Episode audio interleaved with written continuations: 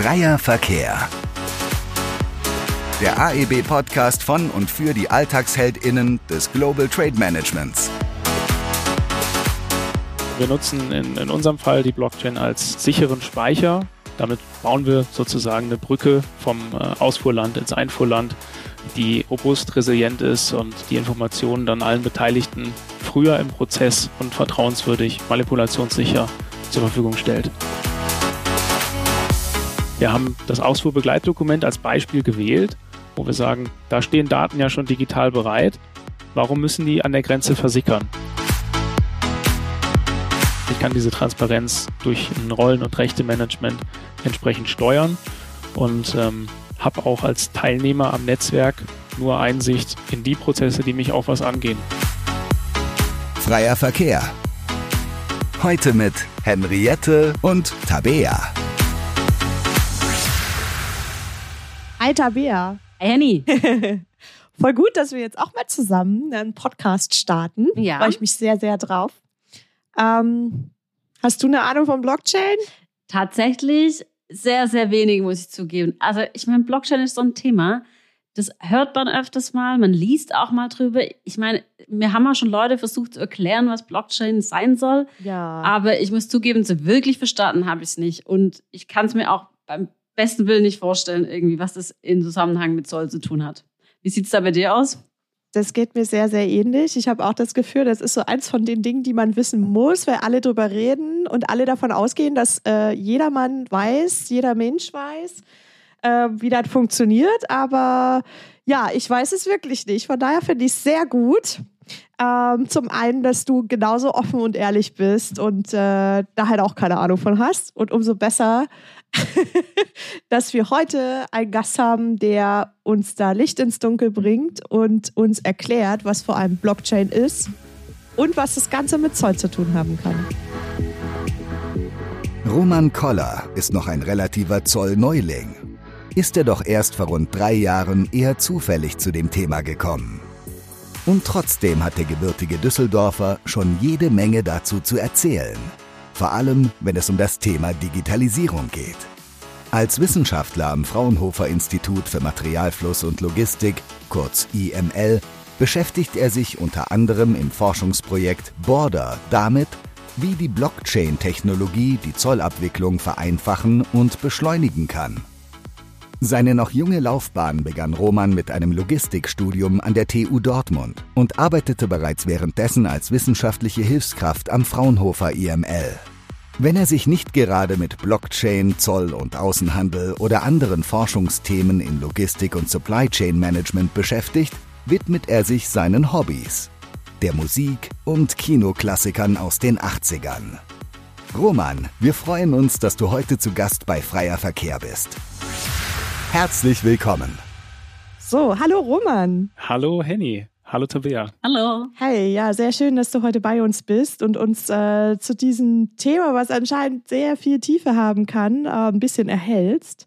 Aber lass uns mal vorne anfangen, wer du überhaupt bist und ähm, was du tust und wie du überhaupt zum Fraunhofer IML gekommen bist. Erstmal vorneweg, vielen Dank für die, für die Einladung. Ich bin wissenschaftlicher Mitarbeiter beim Fraunhofer Institut für Materialfluss und Logistik und ähm, bearbeite da schwerpunktmäßig alles, was irgendwie mit der Integration von Material, Informations- und Finanzflüssen zu tun hat. Ähm, eine Technologie, die wir aktuell sehr intensiv untersuchen, um diese ganzen Informationsmaterial- und Finanzflüsse zu, mit, enger miteinander zu verweben, ist, äh, ist die Blockchain-Technologie. Da sind wir beim Fraunhofer IML bereits seit sechs, sieben Jahren aktiv in dem Feld äh, und haben über verschiedene Projekte da jetzt schon Vorerfahrungen sammeln können und ähm, ja, bringen die jetzt ein. In meiner Arbeit speziell ähm, bezieht sich das auf die Zollabwicklung im Außenhandel, wo wir das Glück hatten, über ein großes Forschungsprojekt ähm, den Auftrag äh, zu bekommen, da zu schauen, wie, äh, wie die Technik dort äh, gewinnbringend eingesetzt werden kann, wie man, wie man äh, einen Mehrwert erreichen kann mit Hilfe von, von Blockchain im Außenhandel und in der Zollabwicklung. Hast du denn eigentlich ähm, so in deinem Hintergrund viel Erfahrung mit Blockchain schon davor gehabt? Mit Blockchain hatte ich schon ein paar Berührungspunkte, auch im, im Studium. Ich habe ähm, Logistik studiert an der TU Dortmund äh, im Bachelor und im Master. Ähm, da war das auch schon mal Thema und ähm, ich habe dann parallel während des Studiums angefangen, ähm, beim Fraunhofer IML zu arbeiten. Ähm, das ist bei uns in Dortmund direkt auf der anderen Straßenseite von der Universität. Das war dann sehr naheliegend.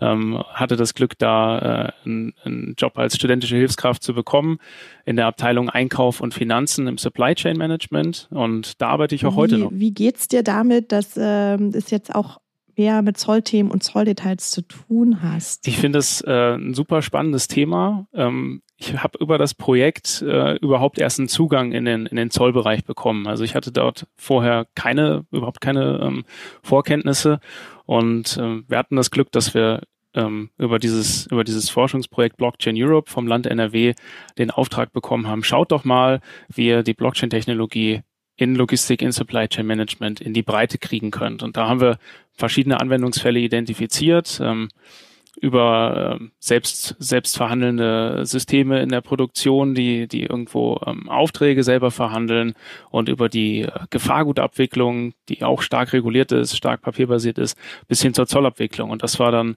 ähm, der Use Case, ähm, in den ich voll einsteigen durfte und ähm, habe mir dann da äh, ja das, das Thema sozusagen erschlossen. Übrigens nicht alleine, sondern wir haben das von Anfang an äh, mit verschiedenen Industriepartnern zusammen bearbeitet, die uns da sehr tatkräftig unterstützt haben.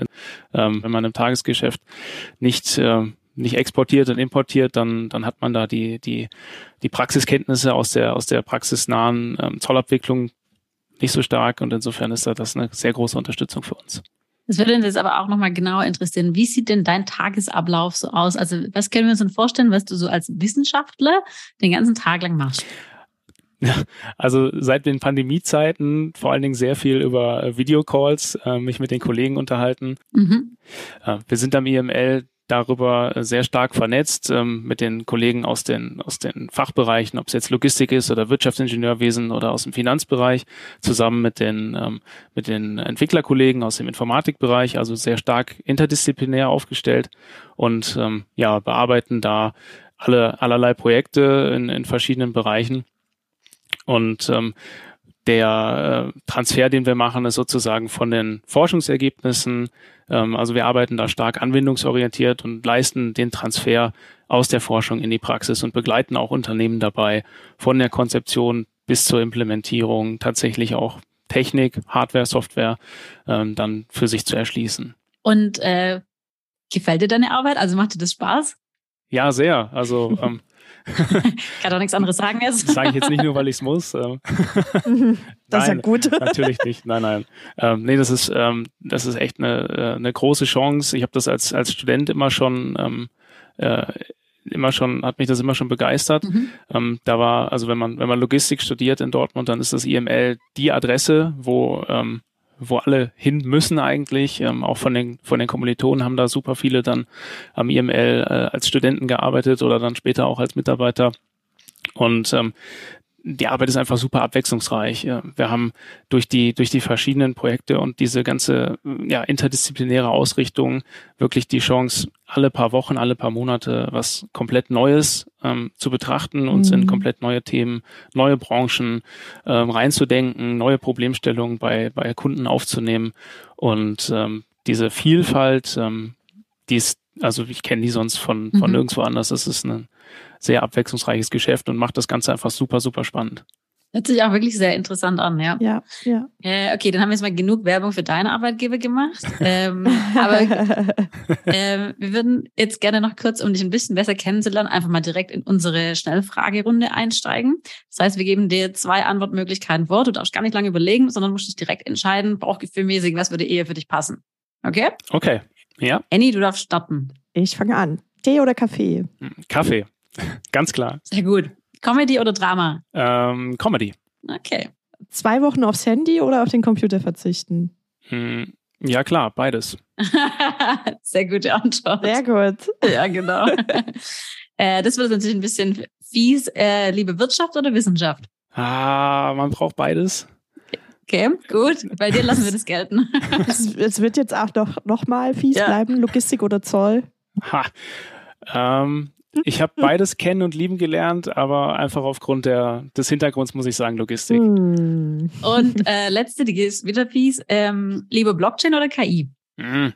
Beides super spannende Zukunftstechnologien. Ähm, ich sag Blockchain. Gute Antwort, finde ich, für diesen Podcast, jawohl. Ähm, es geht ja um Blockchain in Verbindung mit Logistik und Zoll. Jetzt ähm, müssen wir zugeben, wir haben so grundlagenmäßig uns zwar ein bisschen ins Thema eingelesen, aber so wirklich viel Ahnung von Blockchain haben wir wirklich nicht. Und äh, wir gehen jetzt einfach mal davon aus, dass vielleicht unsere ähm, Hörer und Hörerinnen da auch nicht super bewandert sind. Deshalb hätten wir gern ähm, ein paar Erklärungen von dir in einfachen Worten und Sätzen. Ähm, ob du uns einfach mal das ganze Thema Blockchain kurz und knackig erklären könntest. Also, was ist eine Blockchain? Wie funktioniert die? Ja. Ähm, Blockchain ähm, bezeichnet ähm, ganz wörtlich genommen eine Kette von Blöcken. In der Blockchain sind Informationen in diesen, in diesen Blöcken enthalten, die äh, aneinander gekettet sind. Das geschieht durch eine Referenz, dass der ähm, nächste Block immer eine Referenz auf den vorherigen enthält. Man kann sich das ein bisschen bildhaft vorstellen mit LKWs, die auf der Autobahn hintereinander herfahren. Im Stau kennen wir das ja auch, da sind die Stoßstange an Stoßstange. Und ähm, jetzt muss man sich nur vorstellen, dass bei dem LKW das vordere Nummernschild nicht das eigene ist, sondern da ist das Nummernschild von dem vorausfahrenden LKW drauf. Und so entsteht eine Kette bei diesen LKW jetzt als Beispiel, dass das, dass das Nummernschild, ähm, er weiß halt, welcher LKW vor ihm ist und der LKW dahinter hat dann auch wieder sein Hecknummernschild und so entsteht eine Verkettung. Wenn ich jetzt einen LKW rausnehme und einen anderen da reinsetze, dann passt die Kette nicht mehr. Mhm. Und das gleiche Prinzip hilft uns bei der Blockchain zu erkennen, ob die Blöcke so zueinander gehören, wie es sein soll, oder ob da irgendwas rausgerissen wurde.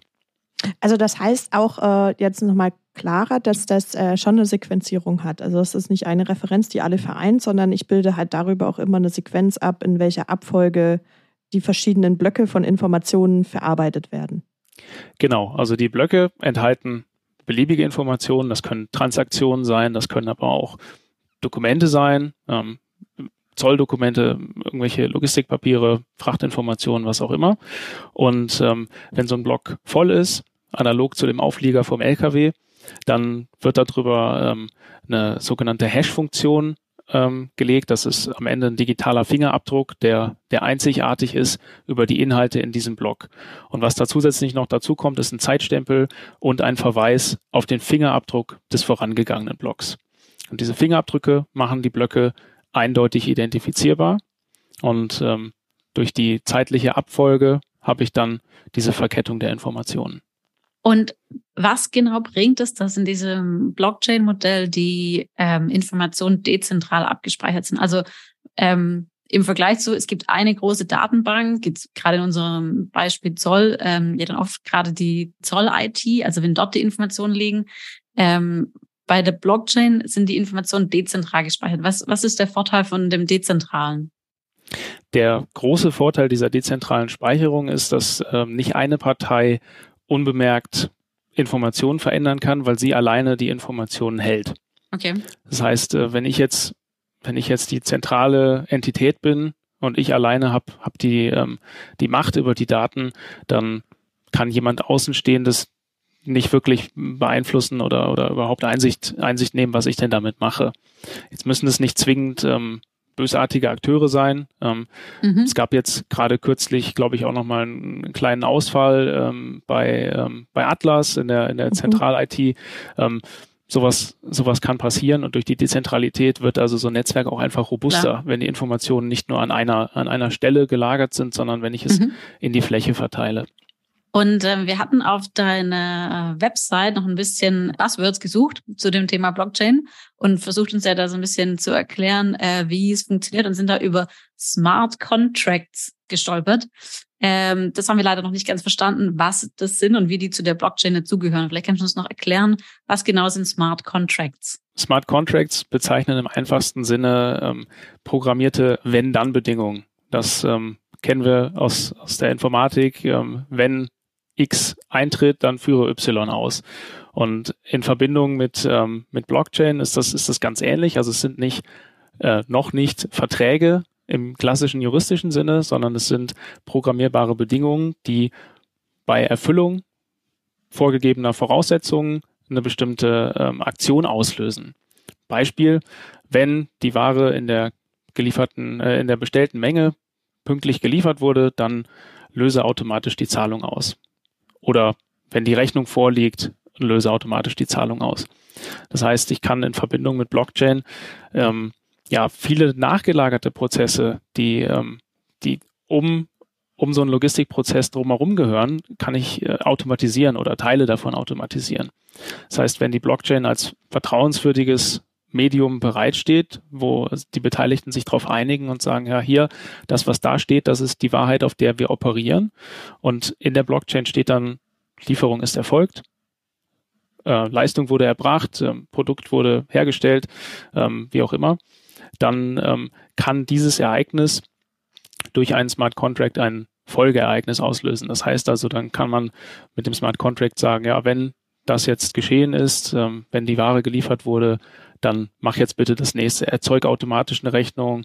Ähm, wenn eine Rechnung vorliegt zu diesem Vorgang, dann begleich die automatisch ähm, und verbuch auch das wieder auf der, auf der Blockchain. Das heißt, ich kann das mit Bezahlprozessen dann auch verknüpfen. Das heißt aber, die, die Blockchain an sich ist eigentlich nur die Datenbank. Also diese ganzen, ähm, also was man jetzt dazu machen kann, das wären jetzt diese Smart Contracts, aber die Basis, ähm, also die Blockchain selber ist eigentlich nur das, das heißt nur, aber das Speichern von Informationen. Genau, so kann man das sehen. Also wir, wir nutzen in, in unserem Fall die Blockchain als ähm, sicheren Speicher ja. für Informationen, die relevant sind für diesen, für diesen Prozess. Und ähm, das können jetzt, das können ähm, Inhalte sein, bestimmte, bestimmte Warenwerte, was wurde tatsächlich bewegt, ähm, was ist der Rechnungswert, ähm, was enthalten die Positionen, was ist das Ursprungsland einer Ware.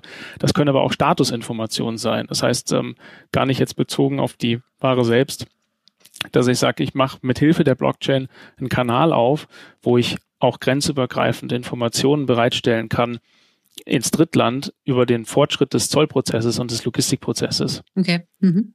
Damit bauen wir sozusagen eine Brücke von vom äh, Ausfuhrland ins Einfuhrland, die äh, zugleich äh, robust, resilient ist und ähm, ja die Informationen dann allen Beteiligten früher im Prozess ähm, und vertrauenswürdig, manipulationssicher zur Verfügung stellt. Okay. Jetzt haben wir äh, ganz schön viel gehört, wie super ähm, hilfreich so eine Blockchain sein kann und was die Vorteile sind. Gibt es denn auch irgendwie Nachteile, wenn man sich auf diese Technologie stürzt? Die äh, gibt es natürlich auch, ganz klar. Ähm, zum, zum Anfang ist es so, dass äh, Blockchain-Technologie als Werkzeug noch nicht so ein Level erreicht hat, wie wir das jetzt beispielsweise von klassischen Computerprogrammen kennen. Ich lade mir eine Exe-Datei runter, ich installiere das. Ähm, das Ganze ist ein bisschen komplizierter äh, zum, zum Aufsetzen und muss ja dann auch entsprechend, damit es wirklich nutzenstiftend ist, auch interoperabel sein mit den Systemen, die ohnehin schon da sind. Es geht also nicht darum, irgendwas zu ersetzen, sondern eine Konnektivität, eine verbesserte Konnektivität herzustellen. Und das heißt, ich brauche dann den Zugang zu einem ähm, ERP-System oder zu einer Zollsoftware, um, um auch die Daten da, wo sie anfallen, dann rüberspielen zu können. Und ja, diese Konnektivität, dieses Einrichten, ähm, das ist eine technische Herausforderung. Ich habe aber auch ähm, ja organisatorische Herausforderungen. Ähm, der Clou bei Blockchain ist, das mache ich nicht alleine. Ein Blockchain-Netzwerk ähm, bringt nur was, wenn da verschiedene Teilnehmer mitmachen. Und deswegen habe ich also auch Herausforderungen, mhm. ja, Mitstreiter zu finden, andere Unternehmen in meiner Supply Chain dazu zu bewegen, zu sagen, hey, okay, wir machen jetzt mal für diesen Teilprozess oder jenen Vorgang ein, ein Netzwerk, was wir aufsetzen und spielen uns dann die Informationen darüber zu. Ja, wir sprachen ja darüber, dass Blockchain immer wieder auftaucht und man äh, das Wording auch immer wieder hört. Ähm, und das ja jetzt auch äh, durch eure Arbeit in den Zoll Einzug hält. Wie siehst du da generell die Entwicklung? Du hast eben schon ein paar Herausforderungen genannt, ähm, aber wie, wie siehst du generell den Trend äh, in der Zukunft? Also wir kommen jetzt bei der, bei der Blockchain-Technologie als solcher ein bisschen weg vom Hype. Und das ist gut, dass man nicht mehr ähm, äh, ja nur in den in den Medien über ähm, hohe hohe Bitcoin-Kurse und und äh, volatile Kryptowährungen spricht und spekuliert. Ähm, das ist äh, als, als Treiber, als, als Launchpad sozusagen super gewesen, um das, um das in der Breite bekannt zu machen. Und jetzt ähm, widmet man sich zusätzlich ähm, Anwendungsfällen in der Logistik und im, im Supply Chain Management. Die Finanzanwendungen sind super spannend, weil da kommt das Ganze auch ursprünglich her und die mhm. braucht es auch. Also die sind, ähm, die sind weiterhin wichtig. Aber äh, das Gute ist, dass wir ein bisschen, und das ist meine Wahrnehmung, die Diskussion ein bisschen versachlichen. Und man geht jetzt wirklich runter auf die Use-Case-Ebene in jedem einzelnen Bereich, im Finanzbereich, im Logistikbereich, in der Zollabwicklung und schaut sich da an, wo kann jetzt die Technologie konkret mithelfen, das Ganze effizienter zu machen, Datenaustausch sicherer zu machen, hoffentlich auch ein bisschen schneller zu machen und ganz bestimmt auch äh, nachhaltiger und resilienter. Wir haben ähm, denke ich jetzt mal ein bisschen mehr Verständnis, worum es in der Blockchain geht, wie die funktioniert. Ähm, und wollen jetzt natürlich genauer wissen, was denn in deinem Blockchain-Projekt Border ähm, genau passiert. Beim Border-Projekt geht es um ähm, zwei Herausforderungen äh, im Außenhandel. Das eine ist eine Informationsasymmetrie zwischen den beteiligten ähm, Akteuren, dem Ausführer und dem Einführer, dem Logistikdienstleister, der die Ware bewegt, und äh, zum anderen um den Aspekt, dass ähm, ja im Zoll- und Außenhandel heute schon super viel digitalisiert ist, aber sobald Ware physisch bewegt wird, geht's noch nicht ganz ohne Papier. Und diese zwei Herausforderungen haben wir im Border-Projekt zum, zum Anlass genommen, um da zu schauen, ähm, wie und wo kann die Blockchain-Technologie hier eine Verbesserung herbeiführen. Das Ganze entspringt ähm, einer Förderinitiative vom Land NRW, äh, das Projekt heißt Blockchain Europe, das ist das Projekt zum Aufbau des Europäischen Blockchain-Instituts in NRW. Und ähm, da war der Auftrag vom Land, ähm, schaut, wo in Logistik und Supply Chain Management ihr die Blockchain äh, in die Anwendung bringen könnt. Und ähm, in dem Border-Projekt machen wir das, genau das ähm, im, im Bereich der Zollabwicklung.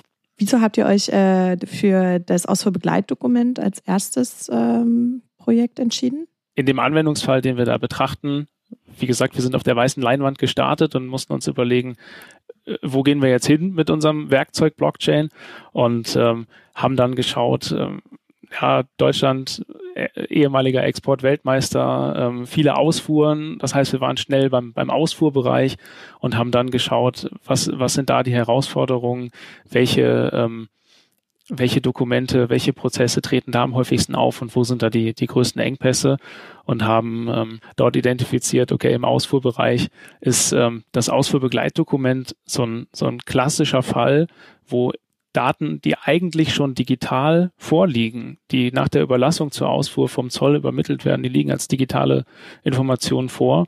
Ähm, wo es da noch der Fall war, häufig, dass die Informationen ja, ausgedruckt wurden auf dem Blatt Papier, damit dann die MRN und der Barcode auf dem, auf dem Blatt oben drauf sind, um es dann bei der Gestellung an der Ausgangszollstelle dort wieder zu präsentieren, wo es wieder abgescannt wird.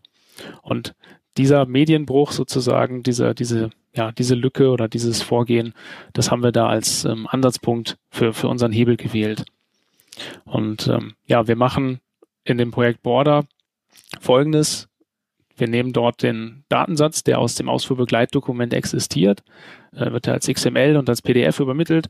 Und die Daten aus dieser XML-Datei, die schreiben wir in einem sogenannten Token auf die Blockchain. Also das ist dieser Eintrag, wo wir, den wir benutzen, um die ähm, ja, Informationen weiterzugeben. Und ähm, diese Informationen, die also heute schon digital vorliegen, werden übernommen, in die Blockchain eingesetzt auf diesen Token und dann an die entsprechenden Akteure in der Kette übermittelt. Das heißt, von dem Ausführer in unserem Fall Ausführer und Anmelder identisch. Ähm, der spielt die Informationen auf die Blockchain, kann sie dann dem Logistikdienstleister zur Verfügung stellen, der die Ware physisch bewegt zur Ausgangszollstelle und auch dem Einführer im Drittland. Und das Schöne dabei ist, dass die Informationen schon viel früher, bevor die Ware überhaupt den Hof verlassen hat, die Sendung, ähm, sind sie, äh, sind sie schon im, im Drittland verfügbar für den Einführer. Und der Einführer kann dann diese Information nutzen, um darauf seine eigene äh, Importanmeldung vorzubereiten.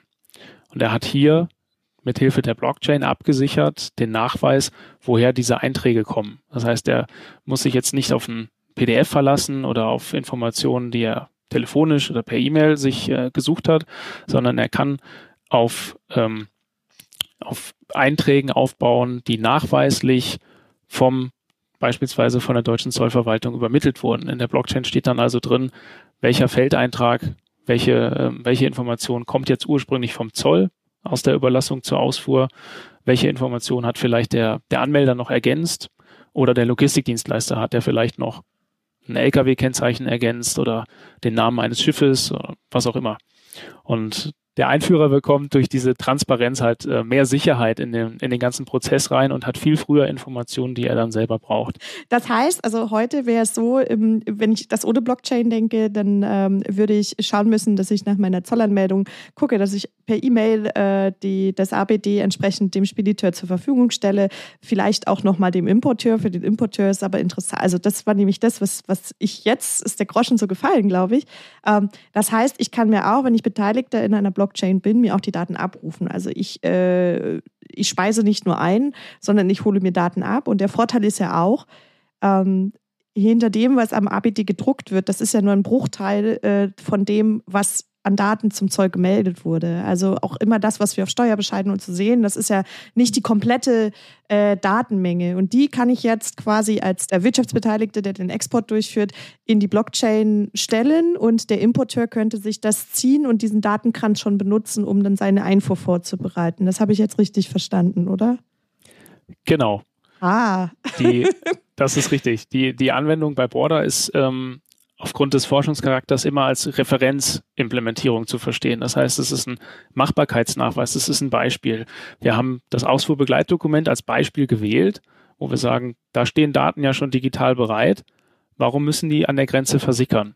Können wir die mit Hilfe von Blockchain nicht breiter verteilen, dezentral gleich verteilen?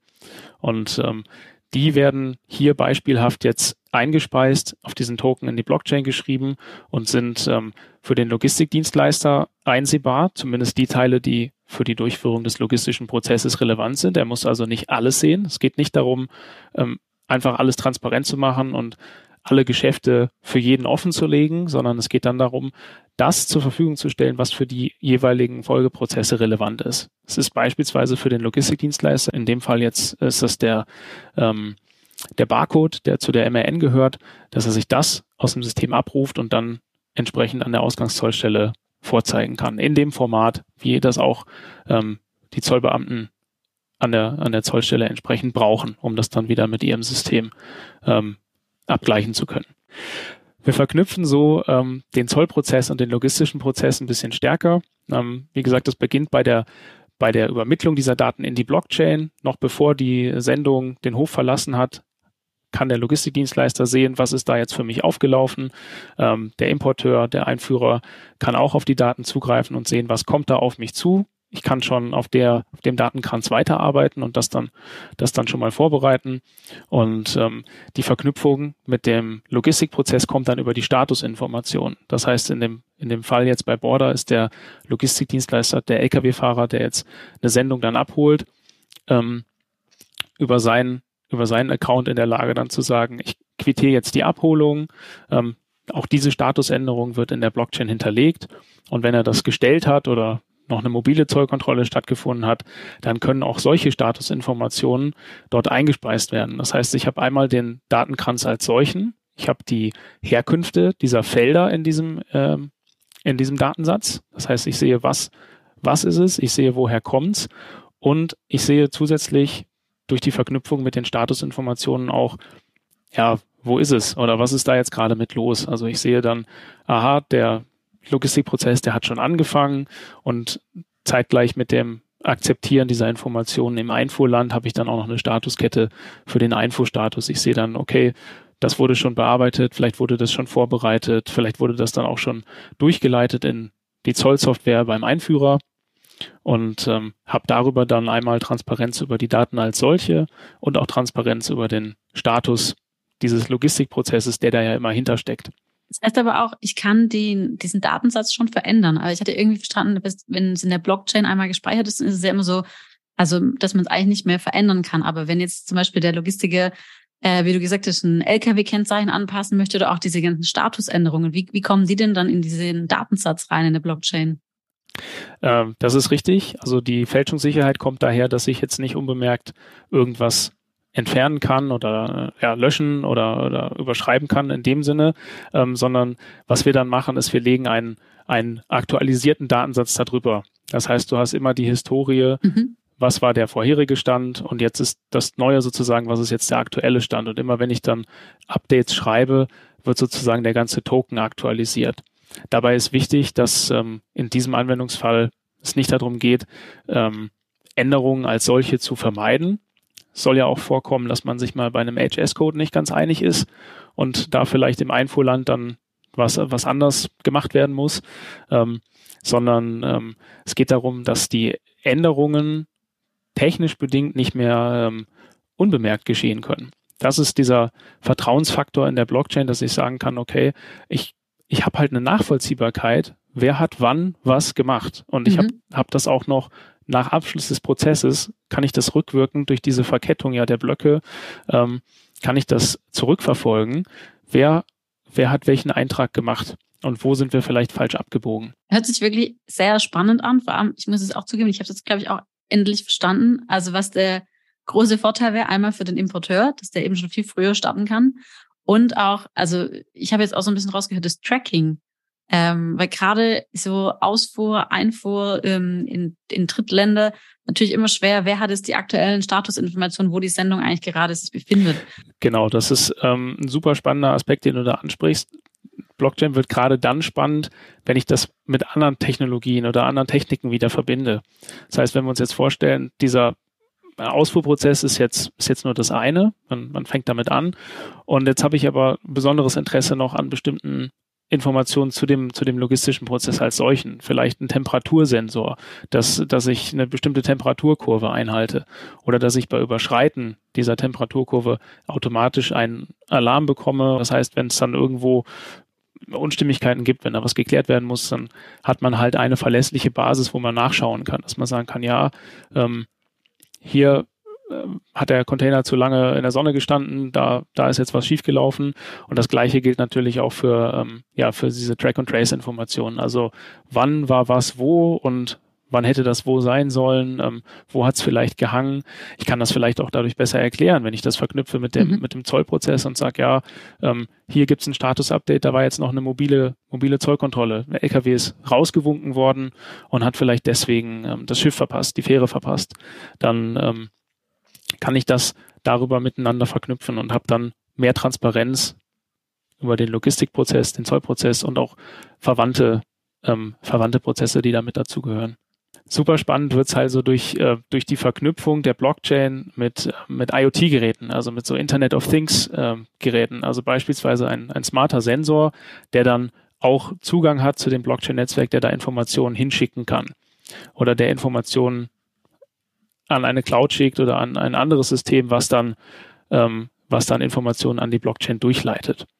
Das heißt, ich bekomme dadurch auch eine stärkere Vernetzung hin ähm, von der virtuellen Welt, von digitalen Prozessen mit der tatsächlichen physischen Welt, um das stärker miteinander zu verzahnen, was tatsächlich auf der Straße passiert und was ähm, ja laut System mhm. passieren soll oder wie da der Status ist. Zugang war jetzt äh, für mich ein Stichwort. Ähm, wie, wie und für wen ist es zugänglich? Ja, und darüber auch, wer ähm, kann denn überhaupt Blockchain hosten? Also wir hatten ja darüber gesprochen, dass das Ganze dezentral ähm, ist, aber wer kann es am Ende hosten und wie funktioniert das mit den Zugriffen? Also dazu müssen wir uns ähm, die Struktur von Blockchain-Netzwerken als solchen ein bisschen anschauen. Es gibt da verschiedene Varianten. Es gibt einmal komplett öffentliche, wie wir das bei Bitcoin zum Beispiel kennen, wo ähm, ja die Knoten ähm, breit verteilt sind und auch die Zugänge grundsätzlich öffentlich sind, dass also äh, jedermann dort mitmachen kann.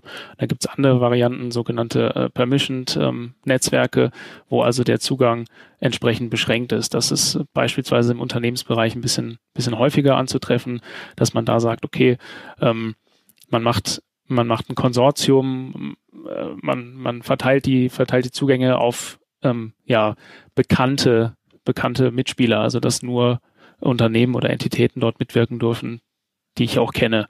Das ähm, ist ein bisschen die Analogie zu den Supply Chains. Dort mache ich ja auch Geschäfte mit den Unternehmen, die ich dann auch kenne, mit denen ich also Geschäftsbeziehungen unterhalte.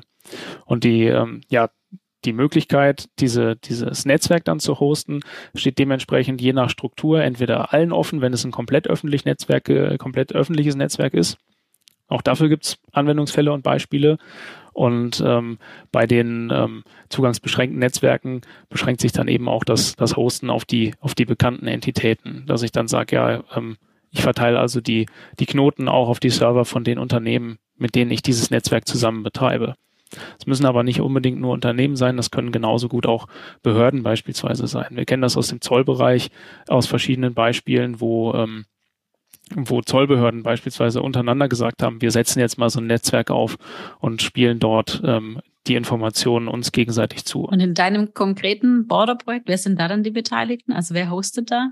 Aktuell aufgrund des Forschungscharakters wir als, äh, als, als Forschungsinstitut. Ähm, das Ganze ist ein ähm, äh, zugangsbeschränktes Netzwerk. Das heißt, dort wäre vorgesehen, dass äh, ja zu hosten von den, von den Unternehmen, die, die dort beteiligt sind oder aber auch von den Zollbehörden. Das hängt dann von der Bereitschaft zur Mitwirkung ab. Also beides ist möglich. Habt ihr denn mit den Zollbehörden auch direkt zusammengearbeitet oder arbeitet ihr aktuell mit denen? Sind die beteiligt in eurem Projekt? Wir sind aktuell in Gesprächen mit den, mit den Zollbehörden, ähm, unter anderem ähm, aus Deutschland, aus, äh, aus Belgien oder auch aus dem äh, Nicht-EU-Ausland, um ein Testnetzwerk aufzusetzen, um das Ganze jetzt ähm, breiter zu machen. Das heißt, wir haben Funktionen geschaffen, jetzt im Rahmen dieses Forschungsprojektes, das auf einem sehr kleinen Netzwerk lief, ähm, bei uns am IML, um die Funktionen auszuprobieren und äh, ja, zu entwickeln.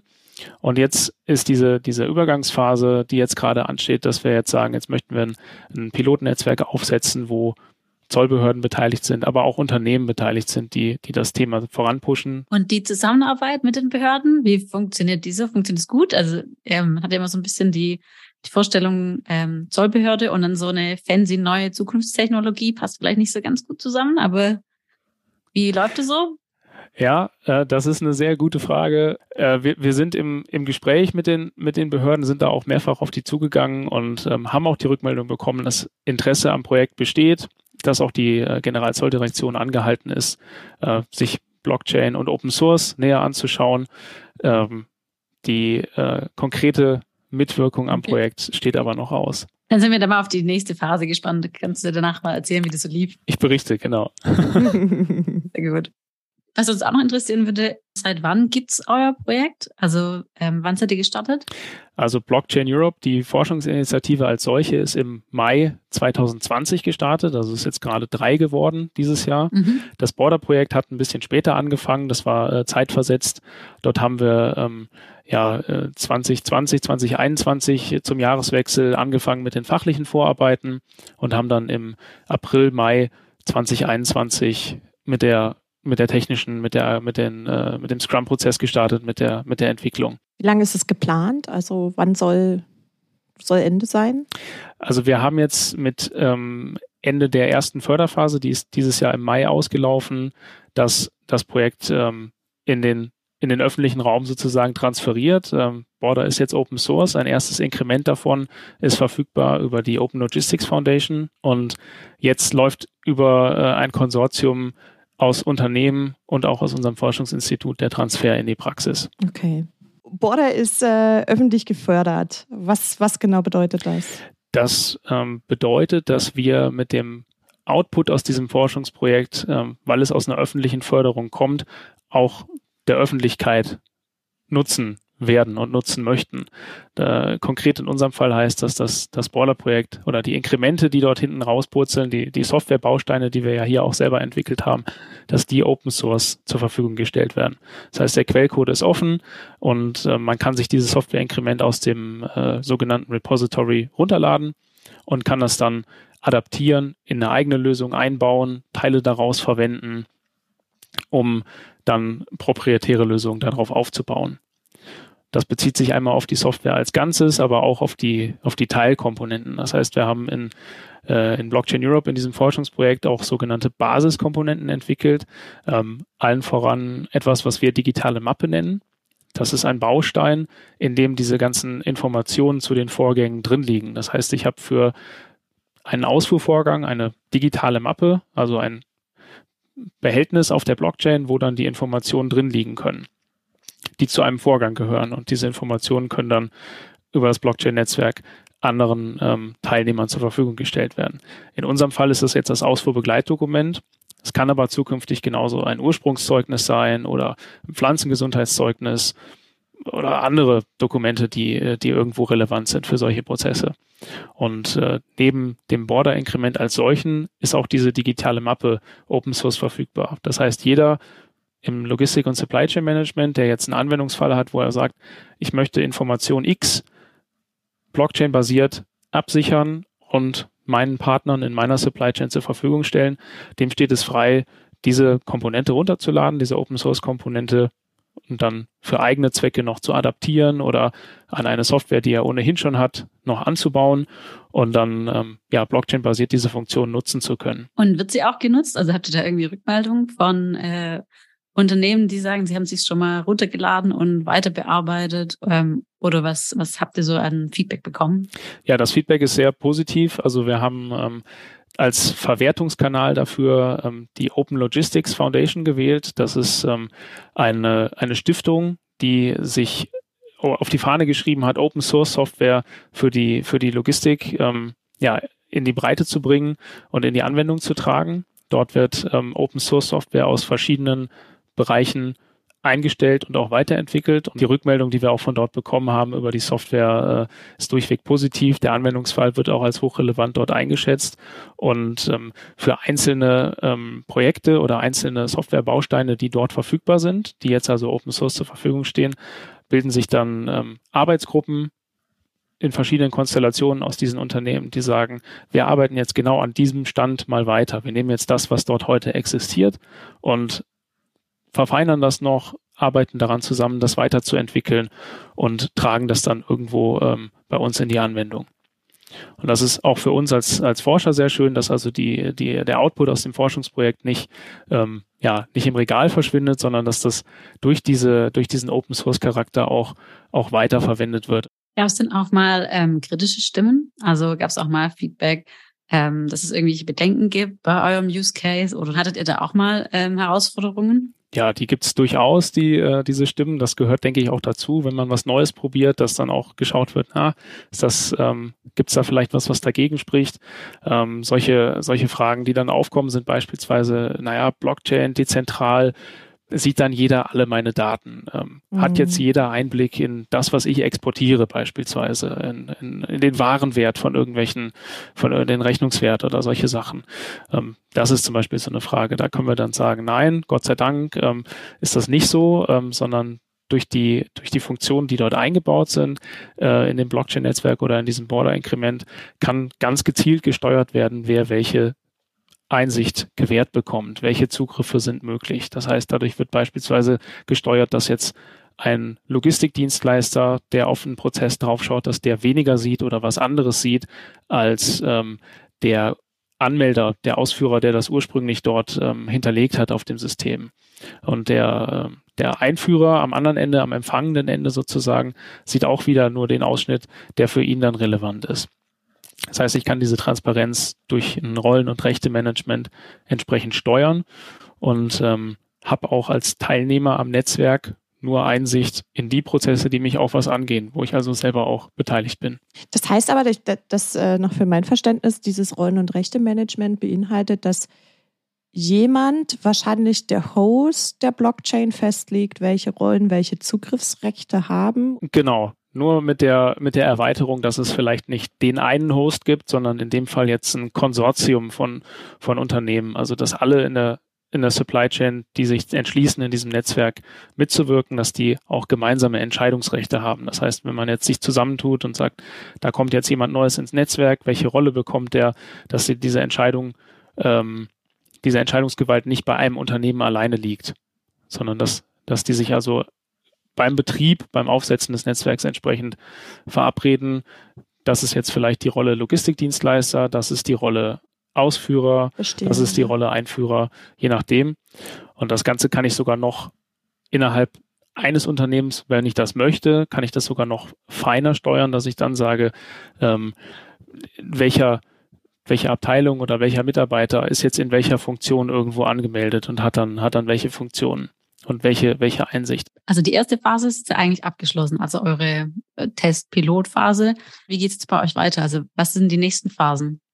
Also jetzt Ganz aktuell sind wir dabei, eine äh, breiter aufgestellte mhm. ähm, äh, Pilotphase sozusagen zu starten, wo wir mit Unternehmen aus der Open Logistics Foundation und auch mit diversen Zollbehörden im In- und Ausland ähm, so, ein, so ein breiter aufgestelltes Testnetzwerk auch wirklich mal grenzübergreifend ähm, betreiben wollen, also wo dann auch Knoten im, äh, im, im Ausland gehostet werden, wo man auch äh, über die ähm, über die Grenzen hinweg dann entsprechend solche Informationen in unserem Fall jetzt irgendwelche Testeinträge mhm. ähm, sich hin und her schiebt und schaut, funktioniert das äh, so, wie es vorgesehen ist, funktioniert auch die Transparenzeinschränkung so, wie es sein soll und ähm, funktioniert vor allem auch die Konnektivität zu Drittsystemen so.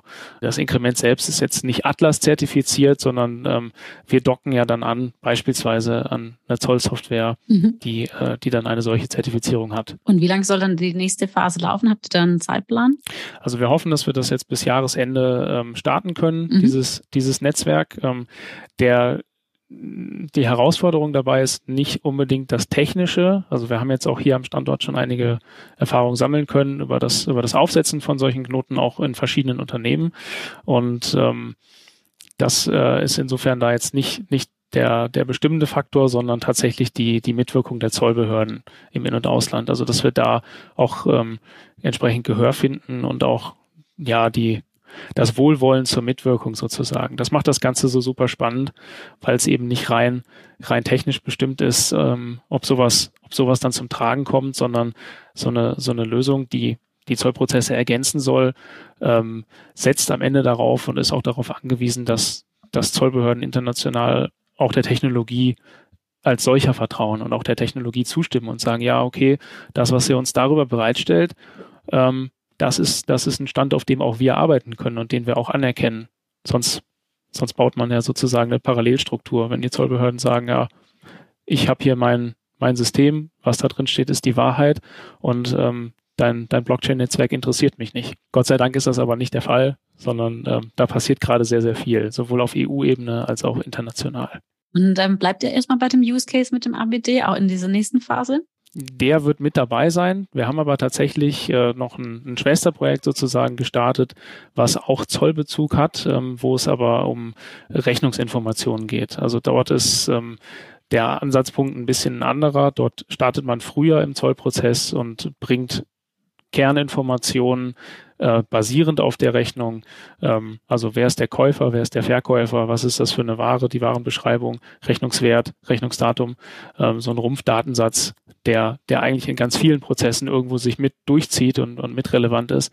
Ähm, dort wird der auf der Blockchain abgespeichert, auch mit Hilfe dieser digitalen Mappe und wird auch dann anderen Akteuren zur Verfügung gestellt. Diese beiden Use Cases werden jetzt aktuell parallel vorangetrieben. Die sind beide übertragen worden in die Open Logistics Foundation und äh, werden beide gemeinschaftlich jetzt ja in, in den Praxistransfer überführt.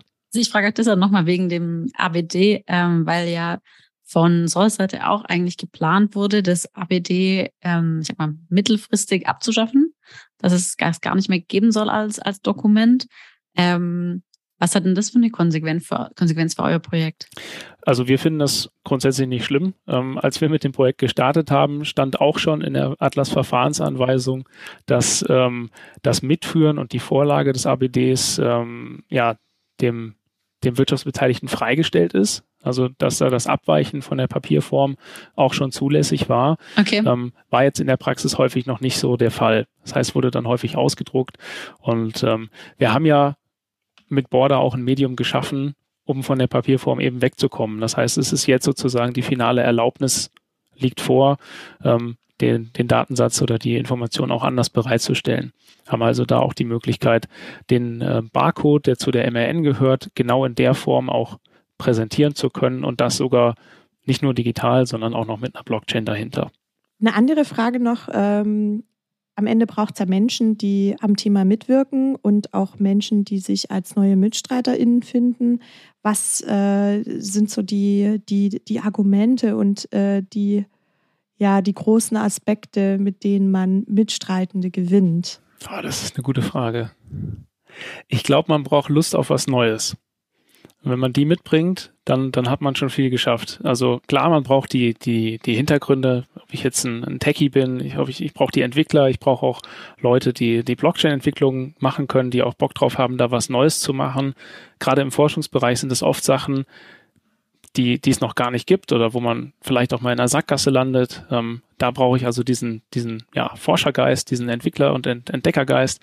Ähm, aber auch auf der, auf der fachlichen Seite genauso. Ich brauche ähm, brauche Menschen, die, die offen sind, Dinge auszuprobieren und ähm, sich auch in neue Themen reinzufuchsen. Also bei uns jetzt beispielsweise, wir hatten wenig Vorkenntnisse im Zollbereich und sind da wirklich Deep Dive ähm, reingetaucht. Ähm, Gott sei Dank mussten wir das nicht alleine machen, äh, sondern konnten da auf, auf Hilfe aus der, aus der Industrie, aus der Praxis setzen von Logistikdienstleistern, äh, die ja auch mit im Boot sind. Ähm, die uns da auch unterstützen und entsprechend dann sagen, ja, das funktioniert in der Praxis heute so und so oder ja, wir haben das in meinem alten Unternehmen, haben wir das aber so gemacht und ähm, man braucht also diese Offenheit, sich da wirklich reinzugraben in so ein Thema und das für sich zu erschließen und ähm, ja auch ein glückliches Händchen, dass, dass man sich auch vernetzen kann mit anderen, die einem dann diese Einblicke auch gewähren. Seid ihr eigentlich das einzige Blockchain-Projekt, von dem du weißt in eurem Bereich, das sich so mit der neuen Technologie und im Bereich Zoll Logistik auseinandersetzt? Oder gibt es da noch andere, von denen du weißt oder auch mit denen ihr mal einen Austausch hattet? Ja, da gibt's ähm, eine ganze Menge. Also im, im Logistik- und Supply Chain Management Bereich fast nicht zu überblicken, super viele. Okay. Und ähm, speziell jetzt auf unseren, äh, auf unseren Zollbereich bezogen, gerade international passiert da super viel. Ähm, wir kennen ein Beispiel aus, aus Ägypten äh, mit Cargo X. Das ist, ein, das ist ein Unternehmen, was für den ägyptischen Zoll eine Blockchain-Lösung umgesetzt hat, äh, für deren Single Window, für dieses äh, Nafesa-System. Mhm. Ähm, wir kennen Anwendungen aus Lateinamerika mit Bconnect und Cadena, wo die Zollbehörden selber hingegangen sind und gesagt haben, äh, wir machen jetzt was mit Blockchain, wir tauschen da ähm, äh, Mutual Recognition Agreements äh, ja über die Blockchain aus. Also das sind so ähm, ja, Vereinbarungen über die wechselseitige Anerkennung des AEO-Status von, mhm. von Wirtschaftsbeteiligten in diesen Ländern. Ähm, das heißt, die Treiber können komplett unterschiedlich sein. In, in Ägypten war es jetzt die, das, ja, das Ministerium oder die, die Zollbehörde, die gesagt hat, wir, wir machen da was Neues und wir hängen da ein Blockchain-System hinter. Die haben das quasi für sich alleine entschieden. In ähm, Lateinamerika waren es jetzt eine Gruppe von Zollbehörden und ja, auch äh, auf EU-Ebene auch wenn es da ungleich komplexer ist, weil es einfach so viele Länder sind und so viele, ähm, so viele nationale Zollsysteme und so viele einzelne Behörden. Ähm, auch da passiert super viel. Gibt es durch die äh, verschiedenen Projekte, die in den verschiedenen Ländern laufen, auch einen Austausch untereinander? Also gibt's da, weiß ich nicht, ein Roundtable und aus jedem Projekt äh, ist ein äh, Repräsentant äh, in mit am Tisch oder wie wisst ihr voneinander? das wäre schön, wenn es sowas gäbe. Ähm, also zunächst ist es ja so, dass die, dass die Projekte nicht alle zeitgleich gestartet sind und die gleiche Laufzeit haben. Das heißt, wir haben, als wir angefangen sind, sind wir auf Projekte gestoßen, die vielleicht schon geendet waren. Das heißt, wir haben die dann über die Recherche zwar gefunden, aber das waren dann auch Pilotcases, wo man jetzt nicht genau weiß, ähm, wie ging es da weiter. Ähm, und ja, grundsätzlich ist es halt so, dass die, die Vernetzung da einfach super schwierig ist. Ähm, Im Einzelfall kriegen wir das aber durchaus hin. Also wir haben jetzt ähm, beispielsweise mit den, mit den Kollegen auch von Cargo X, die das in Ägypten ähm, hochgezogen haben, waren wir mit im Austausch. Wir waren ähm, letztes Jahr auf der WCO-Konferenz zu Gast, ähm, wo dann, wo dann auch wieder entsprechende Akteure mit, äh, mit dabei waren, die in dem Umfeld aktiv sind und ähm, ja, haben darüber dann, dann auch die Vernetzung zu einzelnen Initiativen. Ich denke aber, dass ähm, gerade solche Veranstaltungen wie jetzt so eine, so eine WCO-Tagung oder sowas, WCO-Konferenzen, ähm, ja, dass eigentlich der Kanal sein müssen, über den dann so ein Roundtable auch stattfinden kann. Also vielleicht gibt es das mal oder vielleicht werde ich auch bald dazu eingeladen nach Ausstrahlung der Folge. Ich weiß es nicht. Ähm, ich hoffe es. Wenn du eine Idee abgeben könntest, wie sich dieses ganze Thema in den nächsten Jahren entwickelt, also sagen wir mal, ähm, nächste zehn Jahre. Was sind so deine, also was würdest du dir wünschen? Und vielleicht, was glaubst du, was realistisch passieren wird, ähm, gerade in dem Thema? Boah. Also wünschen würde ich mir, dass ähm, die Entwicklung im Blockchain-Bereich nicht nur die wir machen, die natürlich auch, aber grundsätzlich, ähm, dass sie weitergetragen werden, dass ähm, dieser Open Source Charakter nicht vernachlässigt wird, dass man sagt, naja, es ist eh viel zu komplex, es für eins alleine zu entwickeln. Das heißt, man macht das irgendwo ein bisschen mehr gemeinschaftlich mhm. und dass dann auch die Regularien zu deren Einsatz, dass die entsprechend konsolidiert werden, dass ich auch zumindest mal auf EU-Level dann irgendwo Klarheit habe, ähm, wie ist das einzusetzen, was hat das auch für, für rechtliche Auswirkungen, wenn ich das tue, ähm, auch wenn ich, wenn ich Teil eines solchen Netzwerks bin, ähm, beschränkt mich das in anderen Bereichen vielleicht, habe ich da alle rechtlichen Hürden sauber, sauber, die ich dann ähm, um, umschiffen kann. Und ja, dass der Bereich Blockchain-Einsatz grundsätzlich, dass der ähm, so ein bisschen konsolidiert wird, mehr zum Tragen kommt. Ähm, und dass wir hoffentlich ähm, im Zollbereich, im Logistikbereich in fünf oder zehn Jahren schon über was ganz anderes sprechen, weil es, weil es ja evident geworden ist, wo, ähm, wo die Blockchain da Mehrwert bietet und dass wir mhm. ganz natürlich alle darauf setzen, diese Effizienzgewinne dann auch zu erschließen. Und die, die Grundzüge dafür, die sind auch heute schon auszumachen. Also wir sehen okay. auf dem, auf dem EU-Level, ähm, beispielsweise mit EPSI, ähm, European Blockchain Services Infrastructure, ähm, solche, solche Bestrebungen, um genau das zu bewerkstelligen. Und wenn wir über deine Zukunft sprechen, Romans Zukunft, wie sieht die aus? Rosig.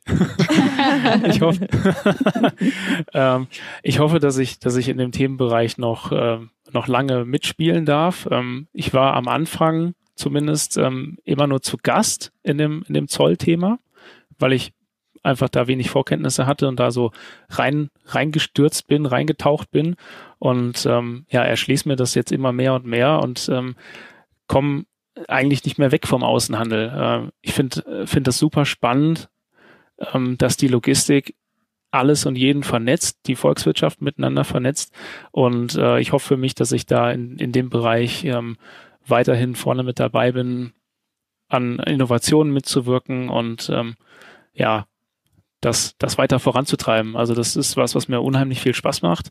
Ähm, und ich, ja, mich, mich lässt das nicht mehr los. Also ich will jetzt sehen, wie es da weitergeht. Das klingt sehr toll. ja, dann dabei ganz, ganz viel Erfolg für dich und auch für äh, deine Arbeit und dein Wirken bei Fraunhofer IML. Dankeschön. Ähm, ansonsten können wir nur sagen, vielen lieben Dank, dass du da warst und dir Zeit genommen hast für uns. Ja, ich danke euch. Das äh, super klasse, was ihr hier macht. Ganz tolles Format und ich freue mich, dass ich heute zu Gast sein durfte bei euch. Cool. Dann vielen Dank und vielleicht hören wir nochmal was von dir in den nächsten Folgen oder wenn es ein neues Update von deinem Projekt gibt. Ja, sehr gern. Das ist sehr gut. Freue ich mich drauf. sehr gut. Dann nochmal an alle Zuhörenden da draußen, äh, wenn es Feedback gibt oder den Wunsch nach äh, neuen Themen, Themenvorschlägen, oder einfach mal einen netten Gruß für uns, dann schreibt uns gern an podcast.ib.com. Abonniert diesen Podcast und lasst uns ein Like da. Tschüss! Das war Freier Verkehr, der AEB-Podcast von und für die AlltagsheldInnen des Global Trade Managements.